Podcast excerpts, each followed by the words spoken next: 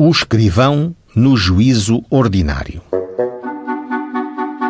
Valentim Sanches, escrivão da Fazenda do Conselho, participou ao senhor juiz de direito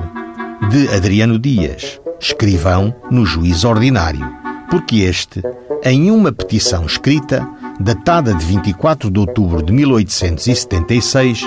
que dirigiu à junta dos repartidores do Conselho,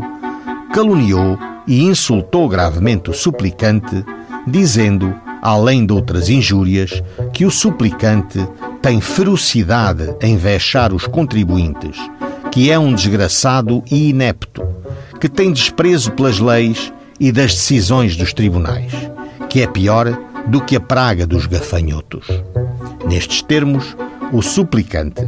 para se desagravar pelos meios legais dos insultos que lhe foram feitos, requer a Vossa Excelência se proceda a auto de exame de corpo de delito direto no documento junto para o que deverão ser nomeados dois peritos que lhe conheçam a letra, não só para declararem se é do senhor administrador do Conselho a letra do despacho para a certidão e se a letra deste é do empregado que a passou, mas para declararem com verdade e exatidão se está nesta escrita as injúrias indicadas.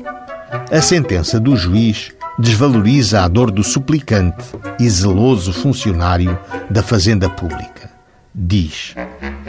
O crime de injúria, não se imputando facto algum determinado, se for cometido contra qualquer pessoa, publicamente, de viva voz, ou por escrito publicado, ou por qualquer outro meio de publicação, será punido com três dias a três meses de prisão e multa correspondente. Ora,